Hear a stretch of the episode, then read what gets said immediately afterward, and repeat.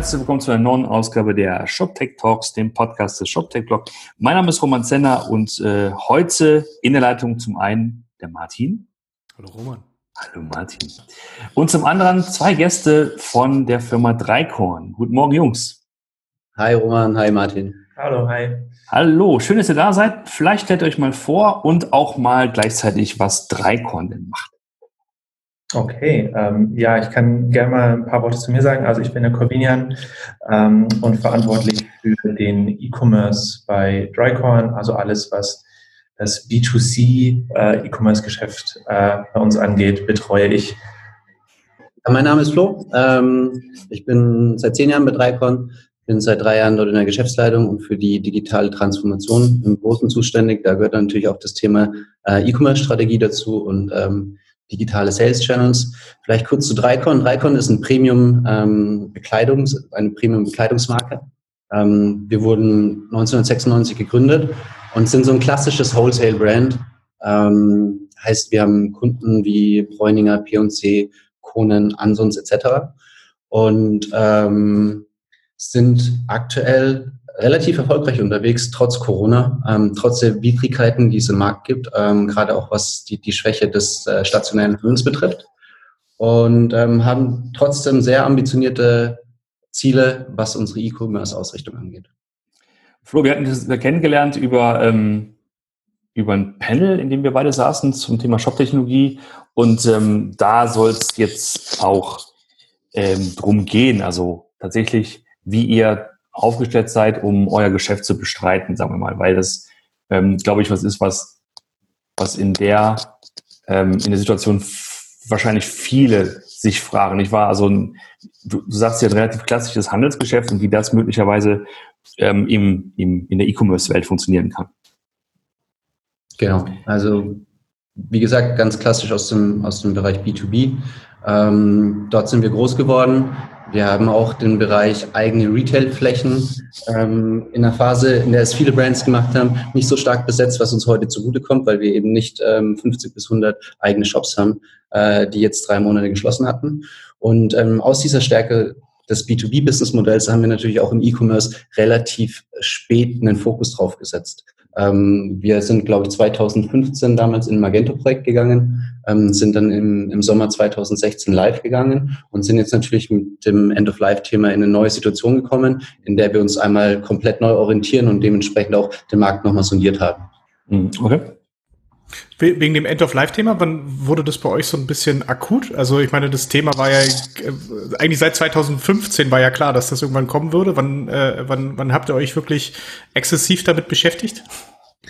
Ja, also ich bin ähm, ja Anfang letzten Jahres quasi äh, mit an Bord gekommen und wir haben uns relativ früh äh, war für uns klar, dass wir ähm, ja dort eine neue Plattform suchen müssen, auf die wir gehen ähm, und, und für die wir für die wir uns entscheiden müssen ähm, sind dann in eine relativ lange äh, Phase gegangen, in der wir ähm, uns verschiedenste Systeme angeschaut haben, äh, um einfach zu evaluieren, was passt am besten zu uns, was ist für uns die beste Plattform, ähm, um nicht nur ein B2C-Geschäft zu machen, sondern auch, äh, was, was würde sich für uns im B2B-Bereich eignen und was würde auch ja, besonders für uns als Brandshop ähm, eben relevant sein an Anforderungen, um da eine stabile, gute Plattform für die Zukunft zu haben. Ähm, und haben dann ähm, die Entscheidung, ich glaube, Ende letzten Jahres äh, getroffen, äh, dass wir auf Shopware 6 gehen und ähm, haben dann ein paar Monate später mit der, mit der Umsetzung begonnen, was natürlich äh, praktischerweise direkt mit in die äh, Anfangsphase von, von Corona fiel. Ähm, und da haben sich natürlich auch ein paar, paar Änderungen ergeben bei uns. Ähm, Genau, ähm, und die, die Dinge ein bisschen verkompliziert, würde ich sagen, in, in, in, der Zusammenarbeit auch. Ähm, ja, aber wir haben uns relativ lange damit beschäftigt, auf alle Fälle, wo, wo wir hingehen. Und für uns war dann die Entscheidung, aber am Schluss äh, Shopware 6 relativ klar. Okay, was waren also die, die Hauptargumente für euch? Also wenn ihr sagt, äh, äh, das war klar, was, was waren die Sachen, die gesagt haben, okay, das wollen wir genauso und das kann uns kein anderer geben? Mhm. Ähm, also zum einen müssen wir uns natürlich fragen, was, was sind quasi unsere USPs als, als ein Brandshop? Was können wir besser, ähm, als es andere können, besonders was jetzt irgendwie große Plattformen äh, können. Ähm, und das ist für, für uns ganz klar, dass es da ähm, das Beratungsthema, das Inspirationsthema ähm, und ähm, ja auch die Möglichkeiten, Begehrlichkeit zu schaffen, Branding zu betreiben, ähm, Geschichten zu erzählen. Also all, all, diese, all diese Dinge sind, sind für uns als, als Brandshop wichtig, einfach weil sie die größeren Shops aufgrund ihres ja, Aufbaus, ihrer Struktur nicht so schaffen können. Also ein Amazon oder auch, ähm, auch Zalando als Fashion-Spezialist ähm, können da nicht so sehr in die Tiefe gehen und den Kunden so individuell irgendwie ähm, beraten und so individuell Content zeigen, ähm, wie das ein Brandshop kann. Das heißt, für uns war, war, war das Thema äh, Landingpages bauen, ähm, dort möglichst flexibel sein ähm, und auch den Shop selbst verwalten zu können. Das waren für uns wirklich ganz essentielle Themen, um äh, und, und Anforderungen. Und das waren eben auch alles Dinge, wo wir ähm, mit Magento 1 ein bisschen an, an Grenzen gestoßen sind, beziehungsweise möglich war da natürlich alles. Es, es hat immer bloß halt wirklich sehr ähm, aufwendige ähm, ja, Eigenentwicklungen erfordert und Shopware ist da in vielen Punkten einfach flexibler und ähm, ja, durch bestimmte Plugin-Möglichkeiten auch eben ähm, deutlich schneller. Also da ist man deutlich schneller am Ziel, ähm, als es bei uns mit, mit Magento 1 der Fall war.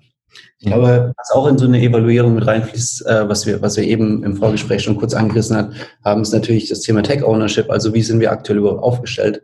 Ähm, können wir selber entwickeln? Haben wir Entwickler an der Hand? Ähm, haben wir aktuell nicht.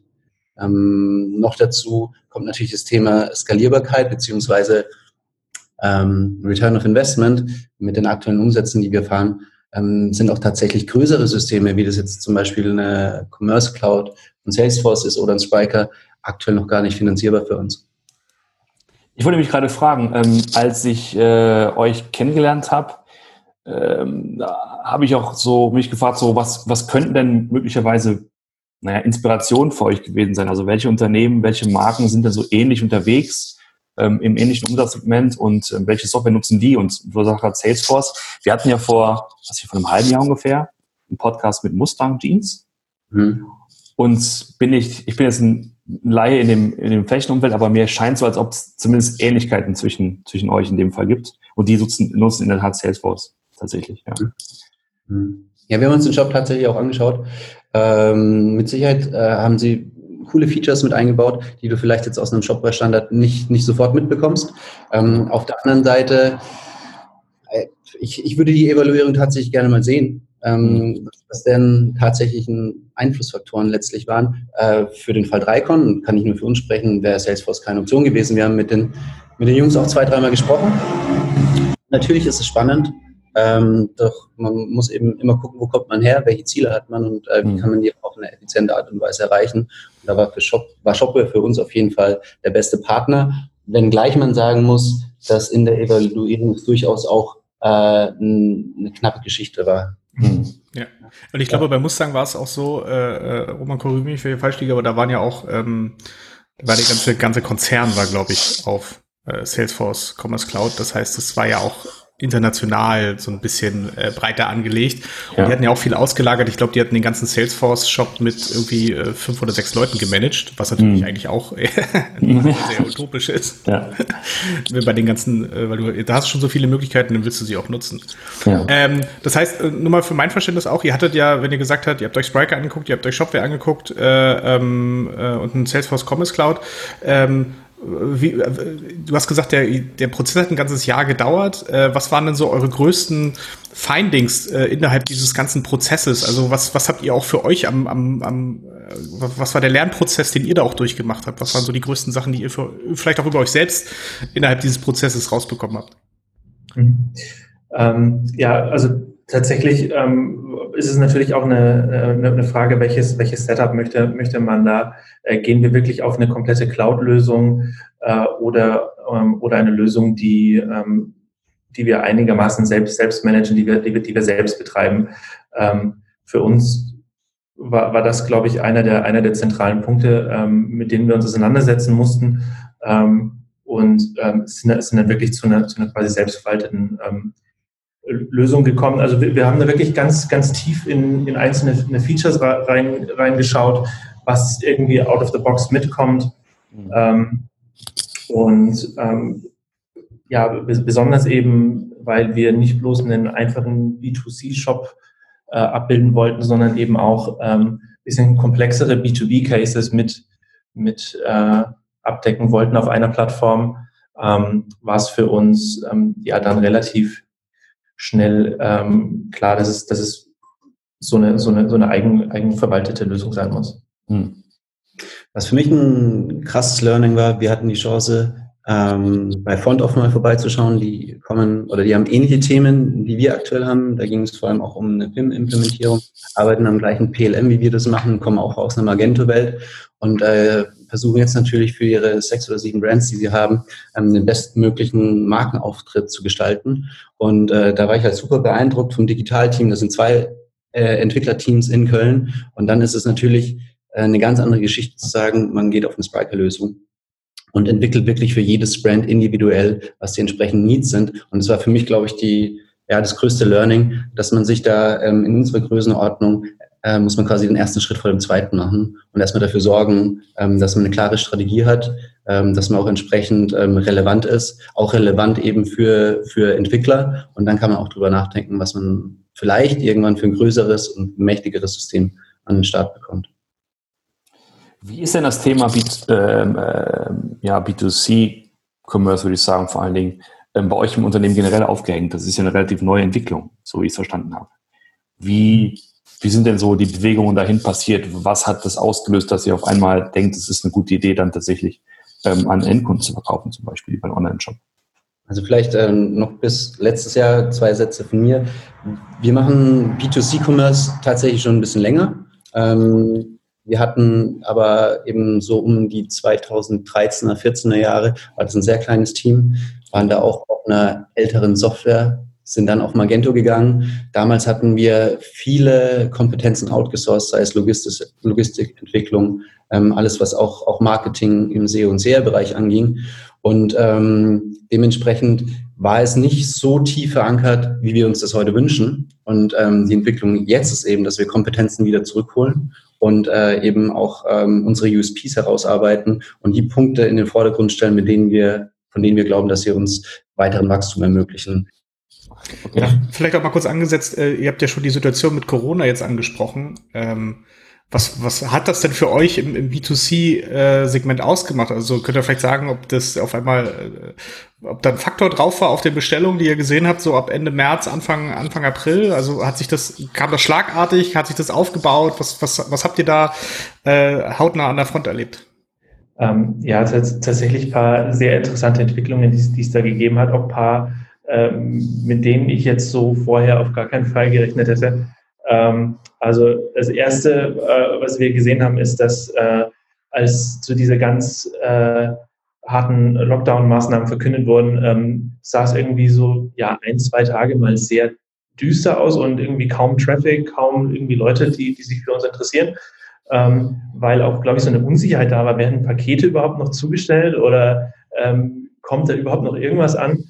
Ähm, das hat sich dann allerdings sehr schnell äh, korrigiert quasi und ab dann ähm, war es natürlich eine, eine, sehr steile Wachstumskurve, die wir, die wir hatten. Wir hatten eher das Problem äh, zu gucken, dass wir genug Ware verfügbar hatten, ähm, aber hatten da wirklich sehr, sehr positive Ergebnisse hingelegt.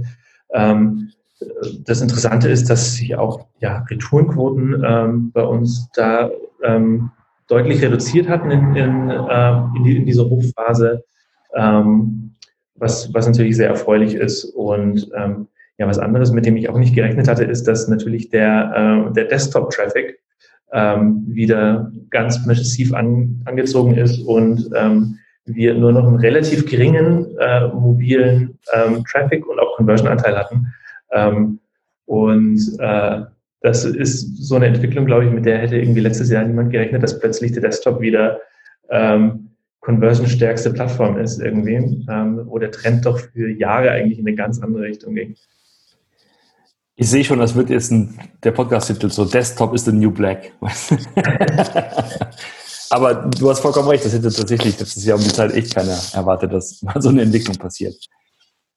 Ja, ähm, ja, aber es macht natürlich Sinn, wenn man, wenn man, wenn man zu Hause ist äh, und die Wahl hat zwischen irgendwie Tablet oder Laptop und, und, und Handy, dann für irgendwie ähm, eine, eine Kaufentscheidung, dann, dann nimmt man doch eher, eher wahrscheinlich Laptop oder, äh, oder das Tablet.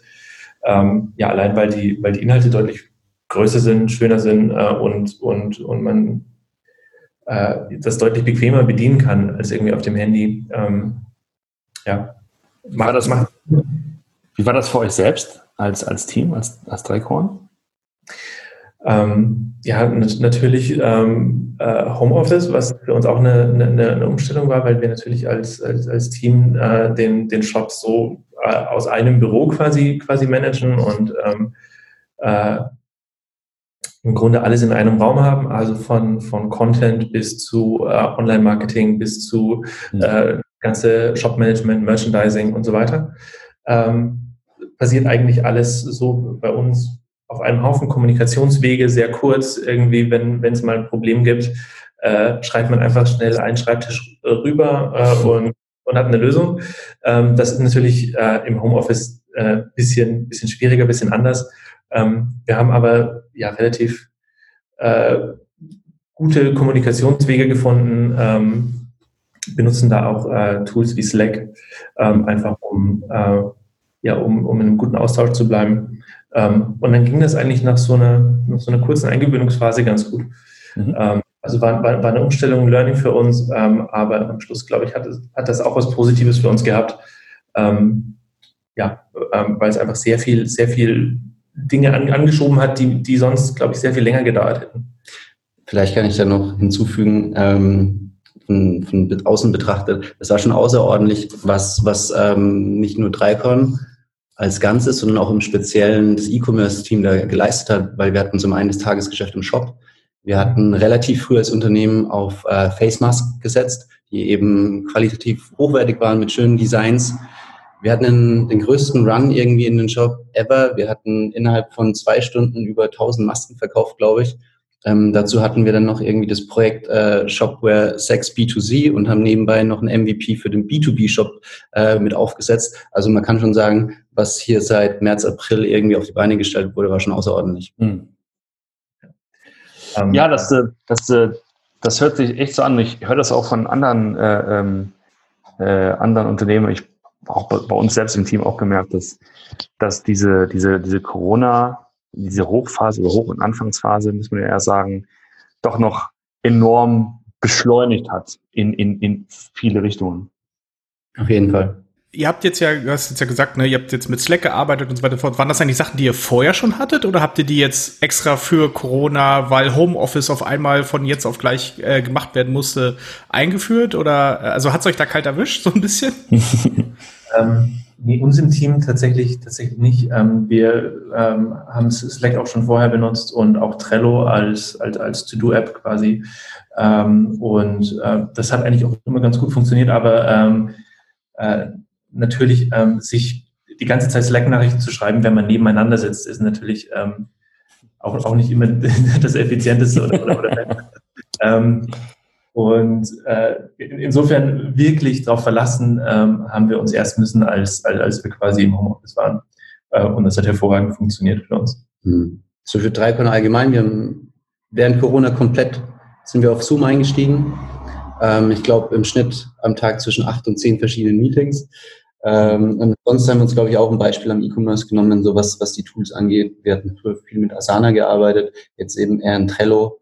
Ähm, Roadmark ist jetzt noch ein neues Tool für uns, was wir mhm. vor allem äh, für das Thema Reporting und äh, Transparentgestaltung nutzen. Zuletzt sind wir noch, glaube ich, über Miro gestolpert. Äh, für uns ganz gut so, wenn wir kreativ sein wollen und mhm. ja, Brainstorm, Brainstorming-Workshops machen. Also mhm. da hat sich schon einiges getan auf jeden Fall die letzten zwei, drei Monate und das hatten wir eben. Äh, Corona beschleunigt sowas dann. Es zwingt auch Beharrer, sich so ein bisschen zu öffnen, weil ansonsten können sie nicht teilnehmen mhm. und sind nicht dabei einfach. Von daher hat es schon auch aus, aus dieser Hinsicht mhm. ähm, was Gutes.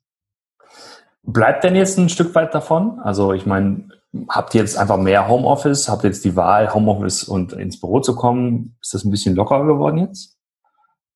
Ich glaube, wir sind dann noch so ein bisschen in der Findungsphase, wie wir das für das gesamte Unternehmen gestalten können. Wir haben natürlich Abteilungen, Ähm, die können durchaus auch mal aus dem Homeoffice arbeiten. Das ist total möglich.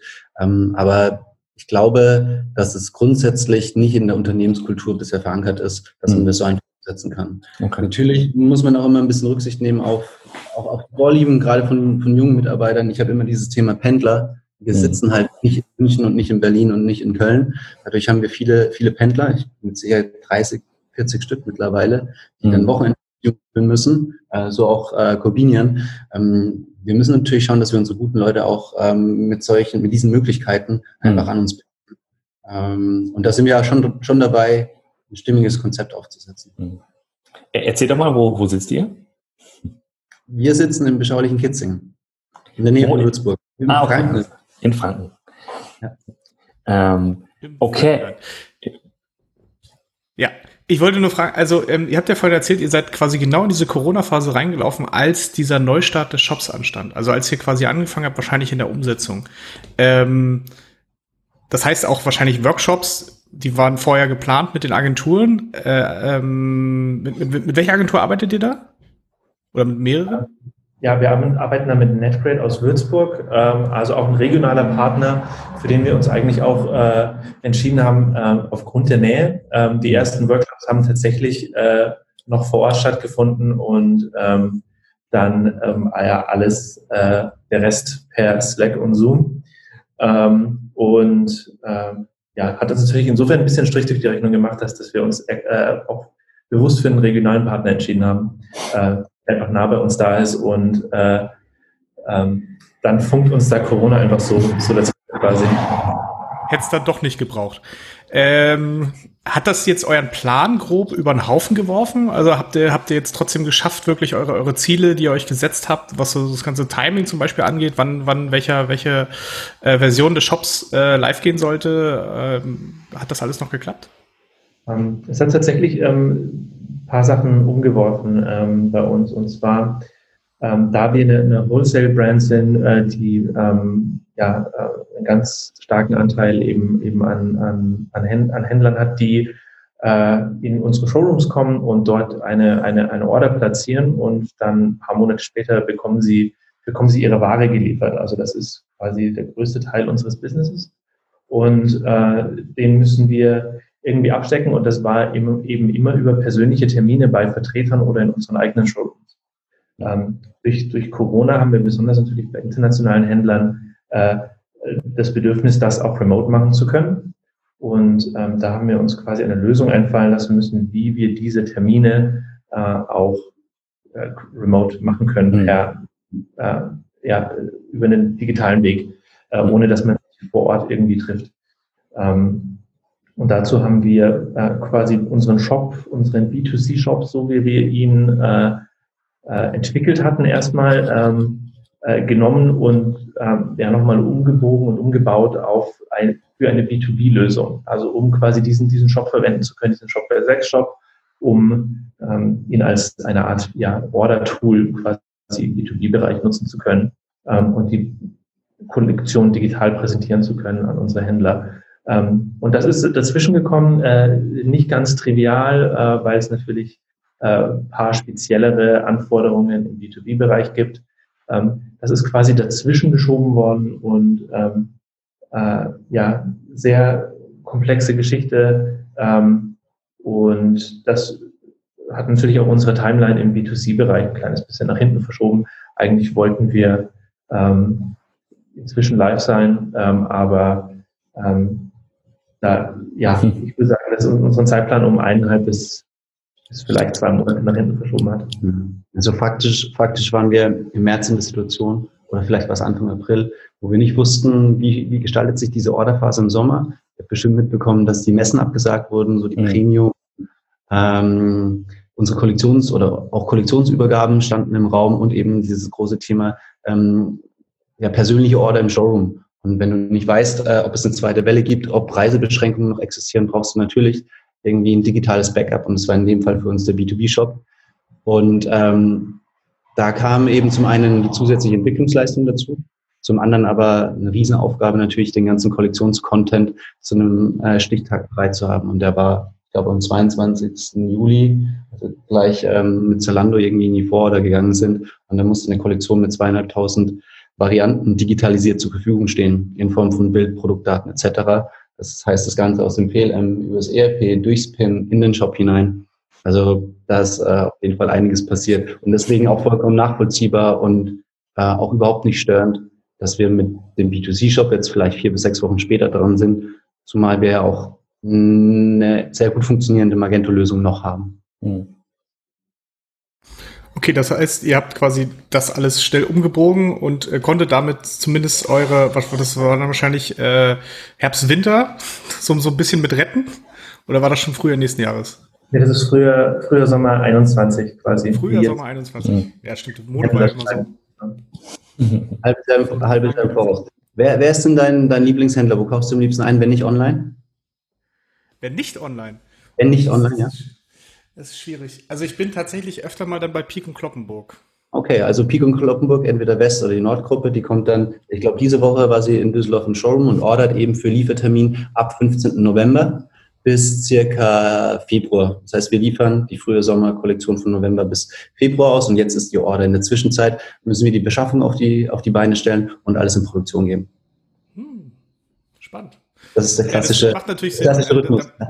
Ja, ja, ja, das ist, äh, das ist beim, ähm, das ist halt nicht dieses Fast Fashion, ne? Das ist das andere. Aber auch, auch ein spannender Ansatz. Das heißt also, okay, ihr habt, ihr, ihr musstet das schnell ummodeln. Ähm, wie, wie war das denn für euch? Hattet ihr schon User Stories alles dafür bereit? Oder war das dann so, okay, ihr habt euch schnell den Vertrieb reingeholt, äh, sag mal schnell, was brauchst du eigentlich? Und dann äh, hack ich dir das hier schnell rein? Oder wie, wie, wie lief das dann ab?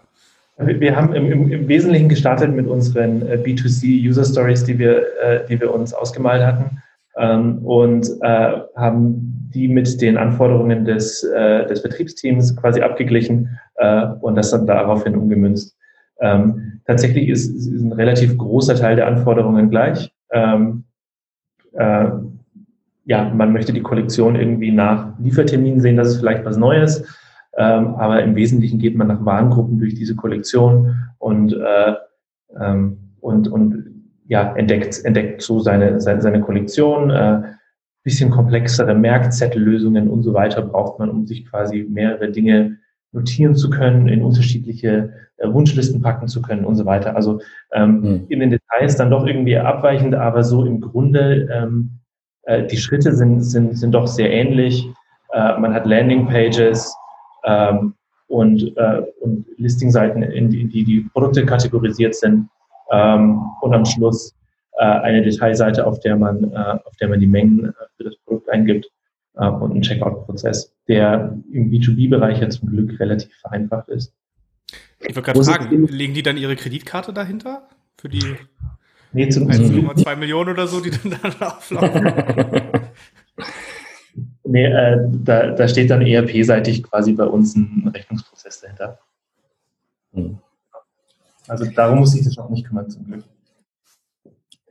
Was mich mal interessieren würde, ähm, ist so, so, ich sag mal, nach dem, nach dem Relaunch und nach den größeren Projekten, wie sieht denn eure, eure tägliche Arbeit und Zusammenarbeit mit der Agentur aus? Also wo sind die Schnittstellen? Wie, wie tauscht ihr euch aus? Wie werden konkret ähm, ja, Tickets erstellt, Features umgesetzt, Bugs behoben? Wie läuft denn das bei euch normalerweise? Ähm, also wir äh, arbeiten mit Jira. Ähm, also das, das komplette Projekt findet quasi auf, auf, auf Jira statt und äh, da findet dann auch der größte Teil der Kommunikation statt, quasi zu den einzelnen Tickets. Ähm, wir, wir, stellen, wir stellen die Tickets ein zu einzelnen Themen, äh, die, wir, die, die wir haben äh, und, und sprechen die mit der, mit der Agentur ab und geben die dann, priorisieren die dann für die Umsetzung quasi. Das heißt, die Entwickler sitzen tatsächlich bei, bei der Agentur ähm, und ähm, ihr seid diejenigen, die letztlich ähm, das definieren und nachher so die Abnahme machen der einzelnen Dinge. Genau. Das, das heißt, die Product Owner Rolle liegt dann aber auch bei euch. Genau, ja. Genau. Und das Thema, Thema UX, habt ihr das in-house oder habt ihr da eine Agentur für gehabt? Ähm, das ist tatsächlich zum größten Teil äh, in-house bei uns entstanden. Ähm, wir, haben, wir haben bei uns im Team äh, einen UX-Designer, äh, Content Manager, Grafiker, der sich, der sich um die ganze, äh, äh, um, um das ganze Thema kümmert ähm, und hat uns da wirklich ein sehr, äh, schönes Design ähm, vorgelegt. Das haben wir dann ähm, quasi äh, abgeglichen mit, mit unserer Agentur, was, was äh, ist im Rahmen von, von, von so einer Shopware-Storefront auch möglich ähm, und, und was ähm, vielleicht eher nicht oder ist unverhältnismäßig äh, in, in der Entwicklung. Ähm, haben da allerdings eigentlich schon ganz gut den, äh, einen ganz guten Pfad getroffen. Wir hatten da irgendwie kaum Themen, wo wir, äh, wo wir gesagt haben, nee, das lassen wir jetzt mal lieber sein. Ähm, und ähm, wir sind wirklich zu einem, zu einem sehr schönen Design gekommen. Ich, ich freue mich wirklich, äh, wenn wir das, wenn wir das launchen und präsentieren können ähm, in den nächsten Wochen. Das äh, wird, wird definitiv ein großer Sprung für uns nach vorne, auch als, als, als Brand, wie wir kommunizieren können, wie wir äh, Landingpages gestalten können. Ähm, äh, ja, ist wirklich ein sehr schöner, cleaner, contentlastiger äh, Shop geworden. Mhm. Ist es auch dann die Strategie, also vom, vom Marketing, also über Content, äh, die Marke aufzubauen und, und Content ähm, für euch sprechen zu lassen? Oder was sind so die, die Wachstumshebel, die ihr so seht oder die ihr habt, um, um halt letztlich den, den Job wachsen zu lassen? Mhm. Ähm, ja, also Content spielt dann definitiv eine ganz große Rolle für uns. Ähm, allein weil es, weil es wieder ein USP sein kann, mit dem wir uns abheben können, quasi von äh, dem bisschen einheitlicheren Darstellung, die ja größere Multibrand-Händler haben müssen. Also wir können ein bisschen, bisschen mehr wagen, bisschen mehr, ähm, äh, bisschen mehr außergewöhnliche Dinge zeigen und somit auch quasi unsere Kunden äh, ja beraten, inspirieren äh, für, für, für, für neue Looks, neue Ideen. Ähm, also das ist, das ist definitiv ein wichtiges Thema für uns. Deshalb haben wir das auch in den letzten Monaten äh, selbst in die Hand genommen. Äh, die Fotoproduktion ähm, äh, haben wir jetzt auch intern bei uns. Das haben wir auch früher über Studium gemacht. Ähm, das kontrollieren wir inzwischen, inzwischen auch selbst. Ähm, ja, einfach bloß, weil wir einen wahnsinnigen Mehrwert darin sehen, ähm, dort selbst zu fotografieren.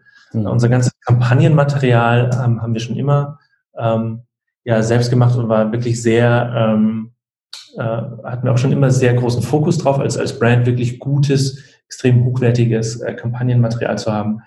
Ähm, uns haben bloß in der Vergangenheit so ein bisschen die Plattform gefehlt, wo wir das auch äh, entsprechend in Szene setzen können selbst. Und ähm, mhm. da, glaube ich, gehen wir jetzt einen ganz großen Schritt nach vorne noch. Mhm. Das Thema Beratung und Customer Service ist noch ganz wichtig für uns an der Stelle, dass wir da noch einen Tick näher an den Kunden herankommen und genau wissen, was, was er von uns erwartet. Ähm, und Content. Also Brand ist wichtiger denn je, glaube ich, heute. Das ist dann am Ende auch das Unterscheidungsmerkmal.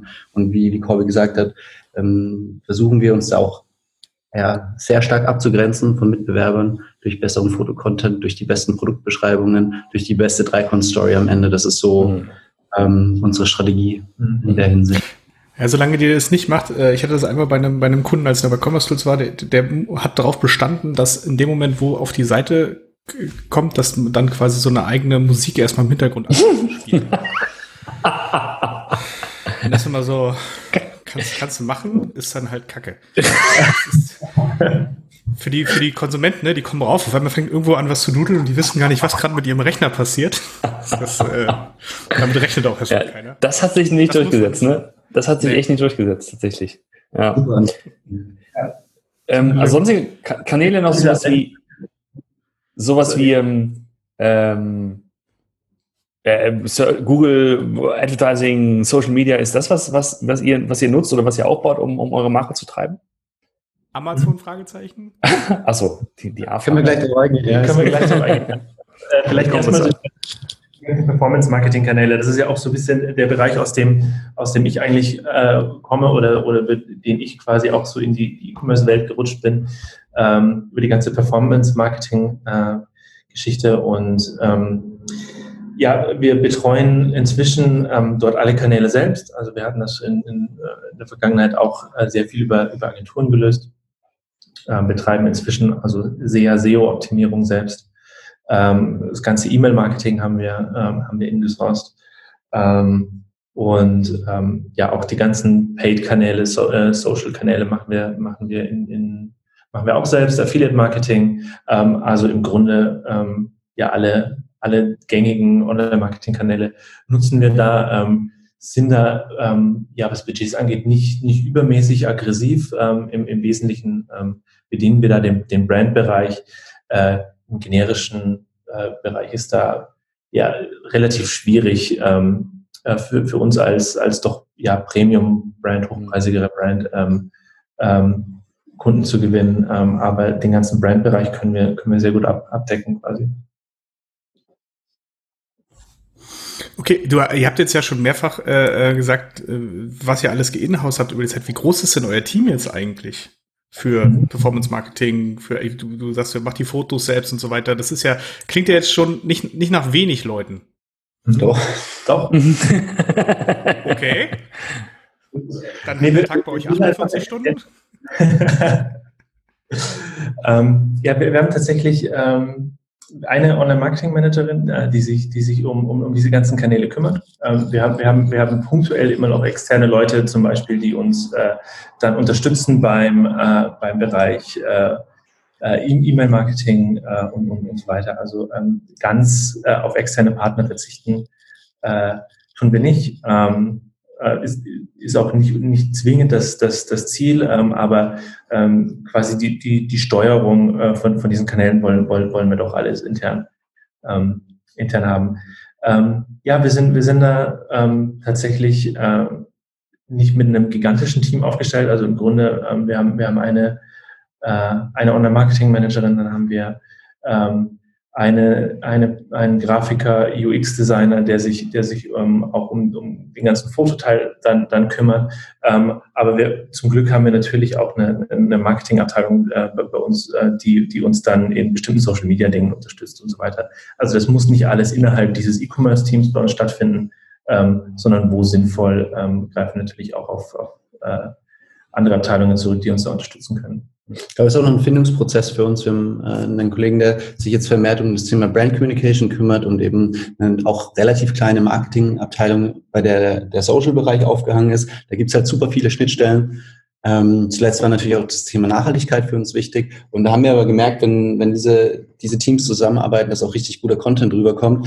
Nichtsdestotrotz ähm, müssen wir uns auch nichts vormachen, wenn wir wir können nicht mit den Großen in dem Bereich mithalten, auch contentseitig nicht. Es gibt ganz viele Brands, da schauen wir immer mal so ein bisschen neidisch hin. Die haben auf der anderen Seite aber auch Content-Teams von fünf, sechs Leuten alleine. Ähm, das ist noch ein weiter Weg bis dahin. Und man muss auch, glaube ich, an der Stelle durchaus selbstkritisch mal sagen, wir müssen auch noch prüfen, dass wir die richtigen Entscheidungen treffen. Gerade dieses Thema Fotoprozess inhausen. Ähm, wir haben das ja nicht äh, zu Unrecht die vergangenen Jahre ähm, outgesourced gehabt, weil einfach extrem viel Know-how notwendig ist und Expertise. Letztlich haben wir gesagt, wir inhausen es, weil es zu unflexibel und zu teuer ist. Aber wir müssen auch erstmal ja, prüfen, dass das die richtige Entscheidung war am Ende. Mhm. Wenn, wenn jetzt so, so theoretisch aus dem, aus dem blauen Dunst würden, würden jetzt zehn neue Kollegen und Kolleginnen zu euch kommen. Ihr hättet so einen Wunsch frei, eine, eine gute Fee würde euch zehn Kollegen und Kolleginnen ähm, zur Verfügung stellen. Was wären das für mhm. Leute? Bist du zuerst? Ähm, ja, am, am liebsten, am liebsten Frontend- und Backend-Entwickler. Ja. Äh, und, ähm, und definitiv auch äh, Content-Experten.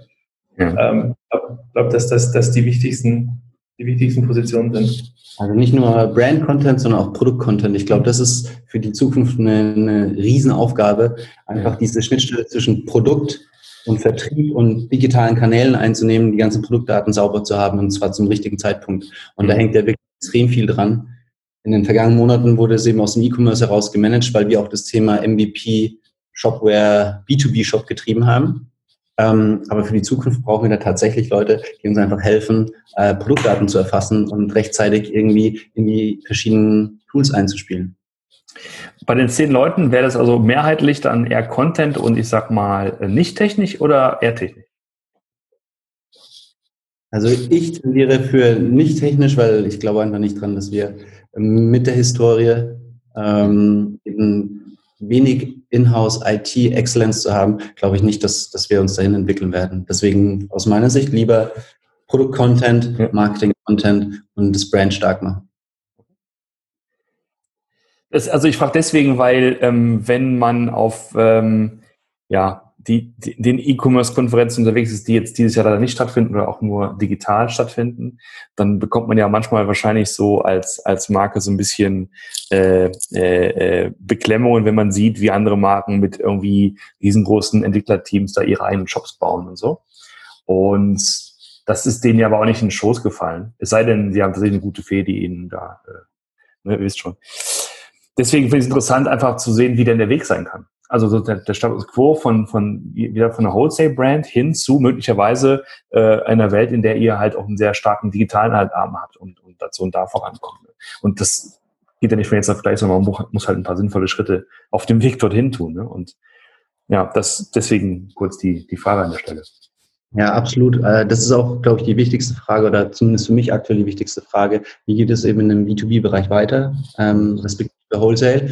Und ähm, wie können wir eventuelle Umsatzeinbußen kompensieren? Und da muss man eben frühzeitig auch die richtigen Weichen stellen. Ich weiß nicht, ob ihr gestern das Interview mit dem CEO von Is Oliver gelesen habt der sagt, er rechnet damit oder ihn würde es nicht wundern, wenn sie 2025 50 Prozent ihrer Umsätze online machen. Aktuell sind sie bei 20.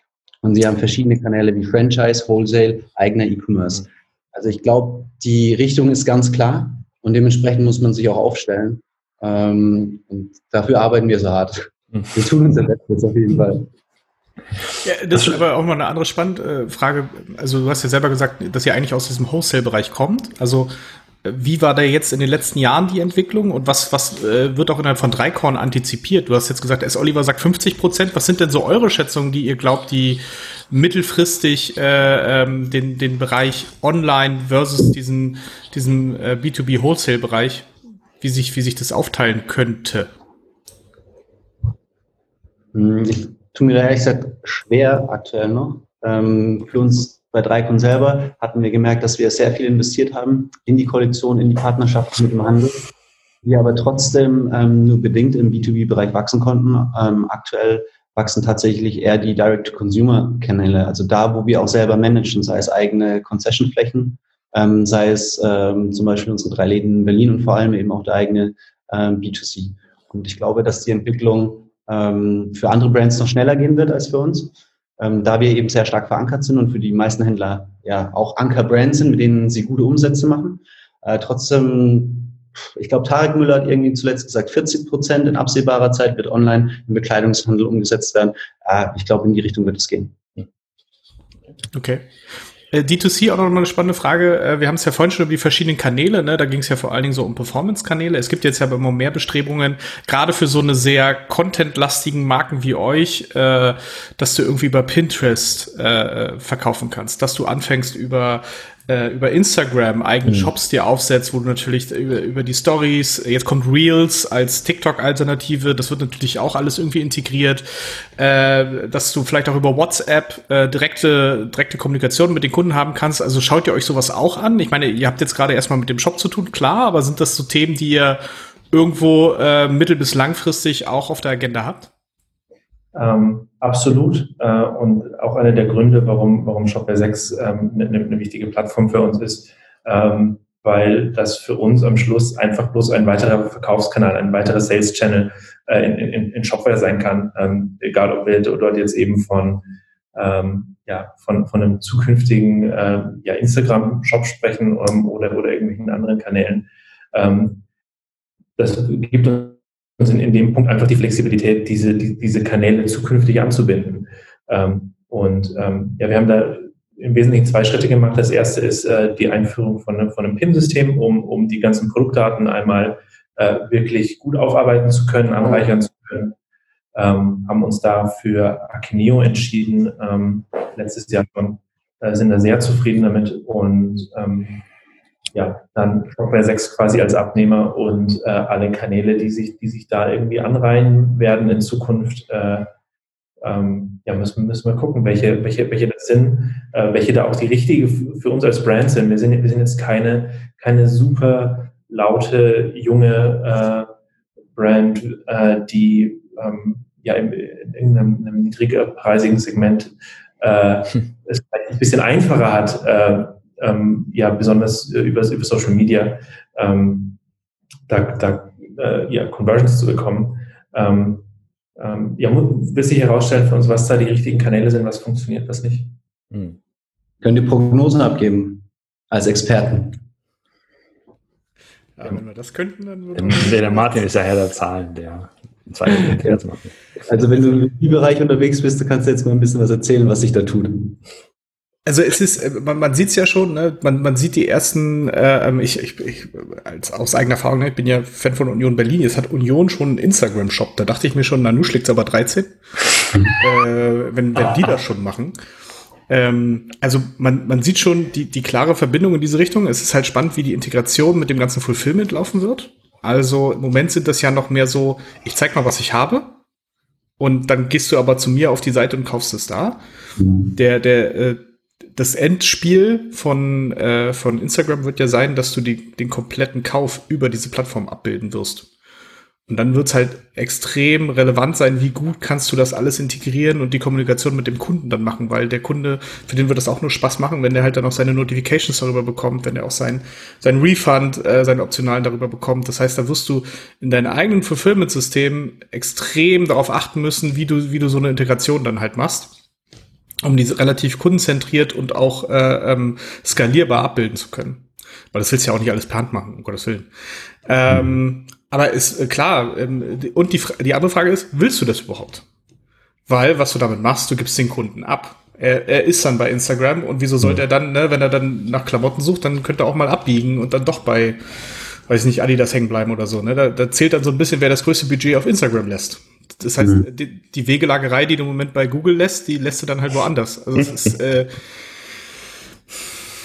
auf der einen Seite kundenzentristisch, klar, äh, macht es da Sinn. Auf der anderen Seite ist es auch ein Risiko, äh, dass man einfach gucken muss, wie, wie man das hatcht. Und deswegen sind, glaube ich, äh, ist, ist eine gute Integration mit den bestehenden Kanälen und vor allen Dingen auch die Kunden dazu zu bringen, halt nicht loyal zum Kanal, sondern loyal zu, zur Marke zu sein. Das, das wird eigentlich die, die, äh, die Aufgabe, die da bisschen äh, die Schwierigkeit wird. Mhm. Ja, voll spannend. Ich habe tatsächlich die letzten zwei Wochen auch mal versucht, ein bisschen mehr in, in die Richtung zu, zu denken. Und ähm, aber ich glaube, da geht es äh, ganz vielen Brands auch aktuell noch so. Die Testphase von Instagram ist irgendwie abgeschlossen in den USA. Es gibt aber noch kein, kein Release-Datum für den deutschen Markt. Pinterest habe ich auch noch nicht so viel gehört. Ich glaube schon dran, dass die Kanäle sehr wichtig werden. Aber wie du gerade gesagt hast, ähm, als Brand musst du dich ja trotzdem entscheiden, ob du den Kunden dann am Ende abgibst. Mhm. Und ähm, was passiert, wenn du nicht da bist? es werden sich wieder neue, neue äh, Brands auftun, die sich wahrscheinlich extrem darauf spezialisieren, nichts anderes zu machen, außer mhm. über Instagram zu verkaufen und äh, dann sehr gut fahren mit so einem integrierten Checkout. Ich weiß nicht. Ich weiß auch nicht, ob der Dreikon-Kunde ähm, tatsächlich mhm. ähm, auf Instagram äh, kaufen möchte oder ob er sich lieber inspirieren lassen möchte. Mhm. Ihr seid aber schon auf, ihr seid wahrscheinlich schon auf den Kanälen. Was ist jetzt so eure Resonanz in den letzten Jahren? Also ich meine, wenn, wenn du es wahrscheinlich gesehen hast, dann hast du es jetzt schon gesehen, wie die, wie die Zugriffszahlen sich auch entwickelt hatten. Ich meine, klar hat auch ein bisschen was mit dem Engagement zu tun, dass man da halt präsentiert, aber äh, ähm, das, was ich jetzt so auch mitgenommen habe aus vielen anderen Gesprächen, ist schon, dass das Instagram, ob man jetzt will oder nicht, äh, wie du selber sagst, ne, du musst eigentlich da sein, um überhaupt stattzufinden in solchen mhm. Bereichen. Und dann ist halt auch die Frage, wie, wie, wie gut kannst du dort stattfinden? Wie, wie sehr äh, ist deine Kundschaft schon dort oder kannst du dort auch neue Kundschaft gewinnen? Das kann ja auch ein, auch ein Ziel sein. Mhm. Ja. Also ich hoffe, mich steinigt niemand aus dem Social-Team, aber mein, meine persönliche ähm, Sicht darauf ist, dass es für uns als Marke tatsächlich nicht so einfach ist, äh, großen Reach zu erreichen, auch gerade das Thema Followerschaft ähm, zu generieren ähm, weil du eben super viel Content dafür brauchst, sehr abwechslungsreich sein muss. Ich glaube, du brauchst auch ein, ja, Ressourcen für Community Management, du musst wirklich nah dran sein und musst so ein bisschen den, den Puls fühlen, den die Instagram-Konsumenten an der Stelle haben. Dafür sind wir aktuell noch nicht, noch nicht aufgestellt. Das heißt auch, das Thema Instagram-integrierter Checkout ähm, wird damit nicht den großen Impact haben zum aktuellen Zeitpunkt. Ja. Ähm, was wir trotzdem haben, ist natürlich die Verlinkung der Produkte in unseren Shop, klar. Aber haben wir da, haben wir Zahlenkorbe, können wir sagen, wie da so eine Conversion ist oder wie hoch der Traffic ist? Ähm, ja, Traffic haben, Traffic haben wir einigen, ähm, ähm, spielt auch eine Rolle definitiv in, äh, ja, in, in, der Customer Journey. Ähm, aber äh, ohne dass ich da jetzt genau reinschaue, kann ich dir nicht sagen, wie hoch das ist. Aber eher im geringeren Bereich. Ja homöopathischen Bereich. Homöopathischen Dosen. So, wir kommen langsam schon zum Ende des Podcasts. Gibt es denn noch was, was ihr ähm, noch, noch sagen wollt? Äh, was sucht ihr mit, möglicherweise noch Kollegen, Kolleginnen oder gibt es was, was euch interessiert? Braucht ihr Feedback oder einfach mal, das ist eure Bühne jetzt sozusagen? Äh, tatsächlich, was mich, wo ich mich gerne austauschen möchte, sind, sind Brands, die in einer ähnlichen Konstellation ähm, sich befinden wie wir, die eben aus einem klassischen Wholesale kommen und so erste Schritte in Richtung äh, Direct-to-Consumer oder Customer Ownership gehen, ähm, wie, wie, man, wie man beide Kanäle möglichst smart miteinander ähm, integriert an der Stelle. Ähm, wir sind dafür auch organisatorisch teilweise noch gar nicht aufgestellt und so ein Best Practice, wie das andere Brands machen, würde mich tatsächlich total interessieren. Okay. Ähm, sonst sind wir natürlich als, als Marke und vor allem auch im Bereich E-Commerce ähm, immer daran interessiert, irgendwie uns auszutauschen, gerade zu neuen Themen wie jetzt Social-Kanäle, ähm, aber gerade auch Plattformstrategien. Ich glaube, das ist ein Thema ähm, aktuell, das viele umtreibt. Äh, seit Connected Retail von Zalando oder Hugo Boss hat letzte Woche den eigenen Amazon-Shop gelauncht. Da passiert unheimlich viel. Und ähm, klar sagt man, man muss da sein, wo der Kunde ist, aber ist tatsächlich der Dreikon-Kunde auf Amazon, ist immer so diese große Frage, die wir uns mhm. stellen. Und da sind wir irgendwie total offen und happy, wenn wir, wenn wir mit Leuten in Kontakt treten können, die da vielleicht schon einen Schritt weiter sind, die den Business Case schon durchgerechnet haben, die genau wissen, ähm, kann man sowas rentabel gestalten oder eben nicht. Okay. Wie kann man euch am besten erreichen? Direkt über E-Mail würde ich sagen. Mhm. An der okay. Stelle. Wird die dann unten eingeblendet? Können wir machen. Oder mit Das kriegen wir hin. Alles klar. Ja, dann auf jeden Fall sehr vielen Dank für das Gespräch. Ähm, war sehr interessant, aber einen Einblick zu kriegen in, in, in, euer, in euer Tun und, und vor allen Dingen mal ein Update zu bekommen, wie tatsächlich das ähm, in der, in der Corona-Zeit passiert ist oder immer noch passiert. Ne? Das ist, glaube ich, aktuell sehr, sehr, sehr, sehr äh, naja, interessant, was wie Unternehmen damit umgehen und wie, wie sich Geschäftszahlen auch entwickeln und wie sich Teams entwickeln und Teams Zusammenarbeit entwickeln. Also fand ich sehr, sehr, sehr stark. Vielen Dank dafür und ähm, dann sehen wir uns hoffentlich mal mal live, wenn irgendwann wieder in echt. Wenn mal wieder mal in echt sich wieder mal treffen kann. in diesem Sinne noch einen schönen Tag und ein schönes Wochenende. Vielen Dank. Ciao. Bis dann. Tschüss. Ciao, ciao.